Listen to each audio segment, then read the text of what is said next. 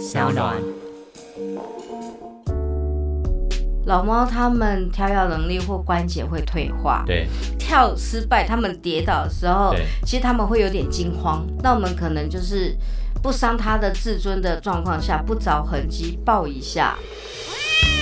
Hey，let's go！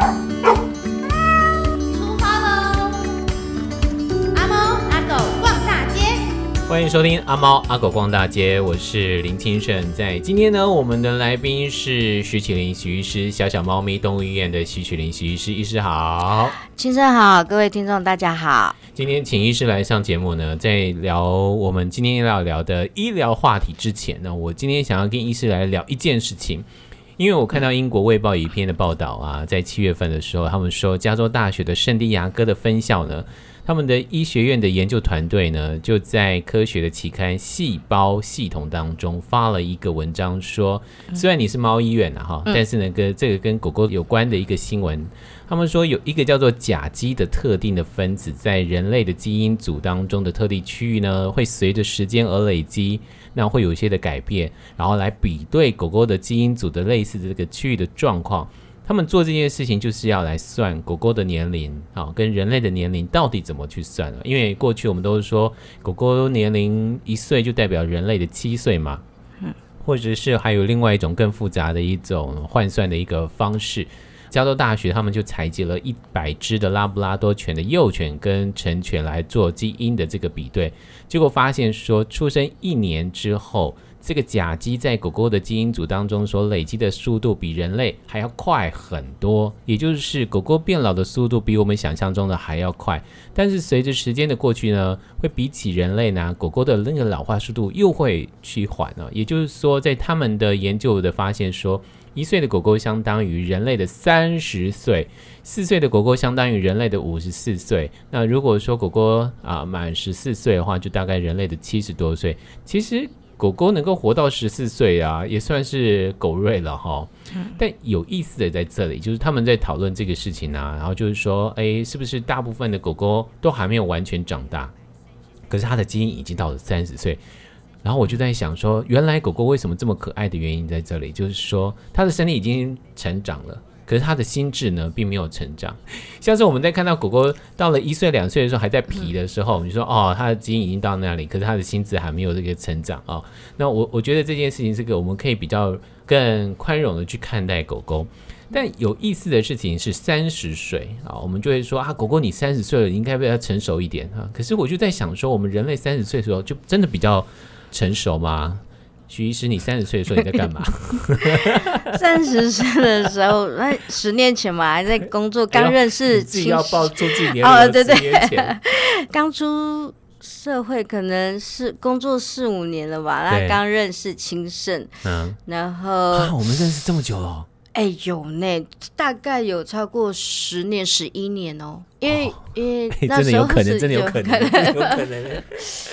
哎。就因为我现在这个医院大概接近十年，然后在前医院大概待了四年。我们是在前一个医院说认识的吗？对，刚开没多久的一两年后，就荣幸被亲生邀请上节目认识嘛，所以大概交情有十二年。哇！所以谢谢你来参加我的婚礼。然后谢谢。怎么转到这里来？谢谢你邀请我参加你的婚礼，我非常非常的开心。所以结了婚，我还是要让你回头去看一下 三十岁的时候。三十岁的时候，你觉得你成熟了吗？我要讲就是，嗯、脂肪宝宝那时候还没成熟，我们还是有马甲线的时候，跟现在差十多公斤。那时候就是，例如才出社会没多久，体力啊、精神啊，对，然后热情，对临床那个充满了活力跟干劲，而且。嗯其实我只是差了身高，我常常说，如果哈给我长到一百六十五以上，如果你给你长到一百六十五，你应该不会这么的积极热情吧？就不知道到哪里去啊！我们可能嗯，就是打遍天下无敌手。然后那时候，即使每天工作超过十二个小时以上，对，兽医在感情生活还是要很活跃的，嗯，就不能多说了。对，所以三十岁的时候还是有活力的。但是呢，在感情部分也慢慢去成熟，对不对？不成熟、啊哦，不成熟嘛，对不对？而且那时候就是三十岁的时候，正会觉得说，哦，好像有一点点小小的能力，嗯，然后有一点点稍微放任情感的奔放，嗯哼，所以就是。嗯，踏比较多条船一点啦，这是不好的。嗯、好，我必须要截断这个话，嗯、再讲下去，我就会怕危及婚姻的状况了。但是这里就是说，当我们看到一只狗狗，它在一岁的时候，就三十岁的时候，就请大家不要觉得三十岁已经很老了。其实我们可以回头去想一想，我们三十岁的时候，其实还有很多荒诞的事情。即使你已经结了婚，其实还有很多荒诞的事情，就不要就去谴责狗狗说你已经一岁两岁了，你可不可以稳定一点啊？没有啊，它就是还有保持那个年轻的活力，它还是在心理上还是没有成熟的。我们都没有那么成熟了，何况是狗狗嘛？哈，所以我们今天节目一开始就来聊这个事情。从这个新闻上，我们可不可以更认识这些狗狗啊？三十岁呀，真是很神奇的一件事。嗯、临床大概很多主人也问我说：“哎、嗯，那些宠物或猫咪，它们个性什么时候会才会？”比较稳定，对，我说大概也大概三四岁之后，哎，所以如果猫咪也是一样，对对对，你要说一两岁，即使结扎了成猫了，也是冲来冲去。临床看到大概三到五岁个性才会比较稳定，啊，五岁之后更沉稳。对。对，但是我们应该要非常庆幸是，他那个我们共同度过那个非常有活力、乱爆冲的那个年纪，因为啊，很快。接下来他们就不会跟你玩这些事情了，哦、对，对不对？你，你即使很努力要博取他的青睐，他可能也不太理你了，懒得动了。对，他的身体就真的趋于 成熟了，就像是我们过了四十，是就开始发现哦，真的只剩下一张嘴了。对，好，我们今天呢就要跟徐曲麟许医师呢，小小猫咪动物医院的徐曲麟许医师呢，我们真的要来聊聊医疗的专题，我们就要从。一岁直接跨越到十五岁、十六岁，或者是嗯，应该十二、十三已经算是老猫了，对不对？呃，对，通常一般临床我们观察到啊，大概跟一些学者他们的分类分级啦，嗯、七岁以上其实就开始身体可能慢慢进入有点老龄化了，对。然后十岁以上，我们才觉得说，哎，这一只才算比较。真正觉得是老猫，uh huh. 那现在临床十三到十五岁的年纪是还蛮常见的，对，除非一些早发性的一些疾病或者是品种的关系，我觉得现在在临床十八二十岁的都都真的很很常见哎，有啊，我们上上一集就访问了猫薄荷的老板，嗯、他是一个 Airbnb 的老板嘛。嗯然后他的猫已经二十岁了，啊、那时候我看到哇，好健朗哦，所以、嗯、一看就知道它是一个老猫，是可是它还是这样很愿意的这样走动啊，我都觉得很好。嗯、但是今天就是要来聊这个，就是当我们的猫进入到七岁八岁，它开始变老的时候，我们应该要开始注意到它们的。居家照顾上的问题，比如说我们是不是要给他一些阶梯啦，嗯、或者是他的猫砂盆就不应该要有高度啊，像这样的一个问题。呃，像一些老猫照护上，我常遇到的就是说，嗯、老猫它们的胃口到到了一个阶段会。有时候像之前主人觉得他爱吃的，突然间觉得就是怎么才去买了，哎，他又换味道了，哦，就就又换变胃口了，又、嗯、又不爱吃了这样子。嗯、然后再来就是说，像他们的跳跃能力或关节会退化，对。那因此有时候他会想要上床跟你睡或上沙发，那我们可能就是。不伤他的自尊的状况下，不着痕迹抱一下，或者是说阶阶梯式的，自尊的。因为对于猫不会就是跳失败，他们跌倒的时候，其实他们会有点惊慌。对、哦、我我我我观察到或主人叙述的，他可能会觉得，哎，我以前有把握的高度怎么没有了？嗯、然后被发现了之后，他会觉得好像有点羞愧，但是又要强忍着，他想要爬上去，但是他又。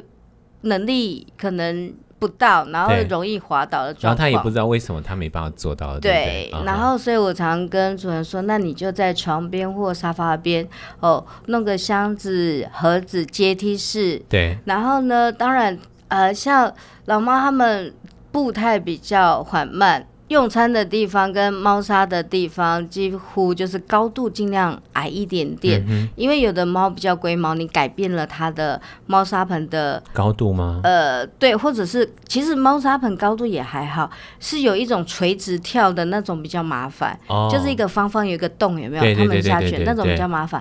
那一般都是是跨进去的，所以那个坎稍微低一点点就好，也不用到平面了。嗯、然后就把猫砂盆铺厚一点啊。对对对对啊，厚一点。然后像他们脂肪会流失嘛，对，所以我发现有一些老猫的排尿行为会改变，嗯，他们可能肉垫的弹性没有像之前支撑可以那么高，嗯、都比较贴了，对。那因此用一些比较像水晶沙或松木沙，哦，他可能觉得踩到那边不舒服，那因此有可能会有一些像。排尿的点变成主人开始在疑惑说，为什么你不乖乖上厕所乱尿尿了？哦，就是嗯，尿尿的行为有了改变。对，哦、还有我观察到的是像冬天哦，老猫就比较不爱动，食欲又下降。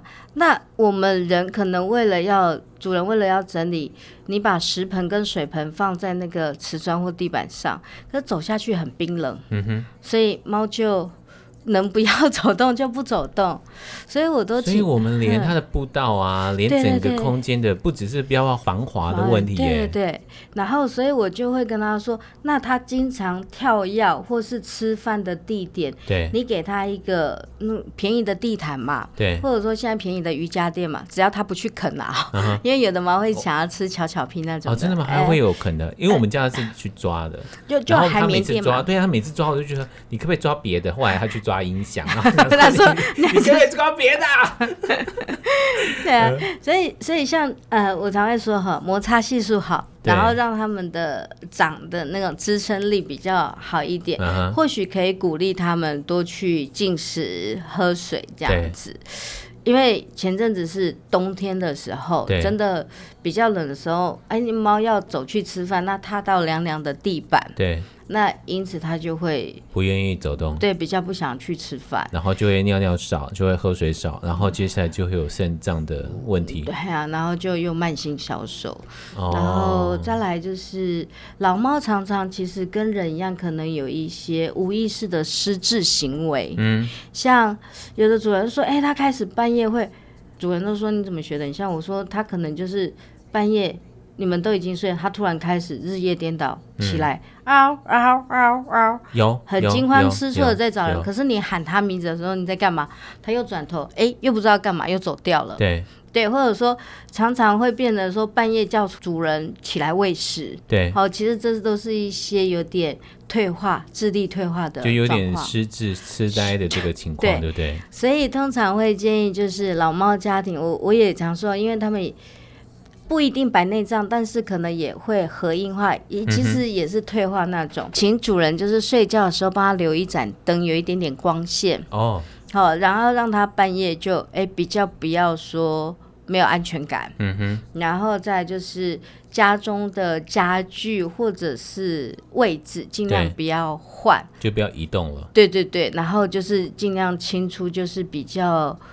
直谈的一个空间，这样子，就空间比较宽啊，就他走路那个空间那个步道呢是没有障碍物的。嗯，然后我们要帮他多准备一些小的阶梯，原本他已经有阶梯的，你让阶梯更多，让他比较可以爬，这样爬上爬下。也遇过，就是猫咪想要爬上去，它躲着，嗯，结果它脚没力嘛，然后刚好主人那个沙发。它是布的，啊，但是进去，嗯、啊就卡着卡半天，但是它也不会叫，就是 就是等到主人回家发现的时候，就是你那个猫很无奈在那边，但是忍不住尿尿，嗯、就有点心疼啊这样子，哦、因为它没有力气去撬开，像年轻的猫咪，它后脚反射很好，嗯，它就可以跳开，对，那它跟膝盖骨有点松脱，就会卡住了，有点像脱臼一样，所以它就卡在那边，呃，我动不了。那他也不想自己太激动，那就窝在那边一整天。嗯，对啊，那就还有一个啊，就是有一些人会想要训练猫咪上人类的马桶，嗯，然后等到它老的时候，它就真的站不住，它就跌到那个马桶里头去了。所以我们能够趁他还在年轻的时候，能够改变他上厕所习惯，就让他改变他上厕所习惯吧。其实像猫咪训练上人类马桶，我觉得现在还有在做这个事情吗？还是有一些人会、欸，都是日本人的关系，大家就觉得，哎、欸，这个好像我们就不用清猫砂都可以做这个事情。我有少数的续主是这样子，嗯、可是其实你是不是有点违反猫咪的天性？为什么我们要为了人类的方便？让他去学习人类的动作，对啊，然后觉得哦，好厉害，好可爱，好特别哦。嗯，对。那你您提到的就是，那他老了之后关节他跳不上去怎么办？对啊。那他又猫又是爱干净的东西，然后结果你变成说让他憋着不尿尿不大便，万一憋出病来，嗯，或者是说变成乱尿尿，忍不住乱尿尿乱大便，对，然后你又在生气。所以我，所以问题又不是在他的问题，是可能真的是我们主人的问题，没有帮他们多想一点。对我，我是有几个少数啦，几个续主说他的猫咪会上马桶，但是那个现在都还没有到年纪太大，嗯，所以或许他们还没有遇到这个问题，嗯。但是像有十七八岁的，他们平常会主人都会叙述可以跳在花台晒太阳，现在都跳不太上去了，嗯，但是又想要。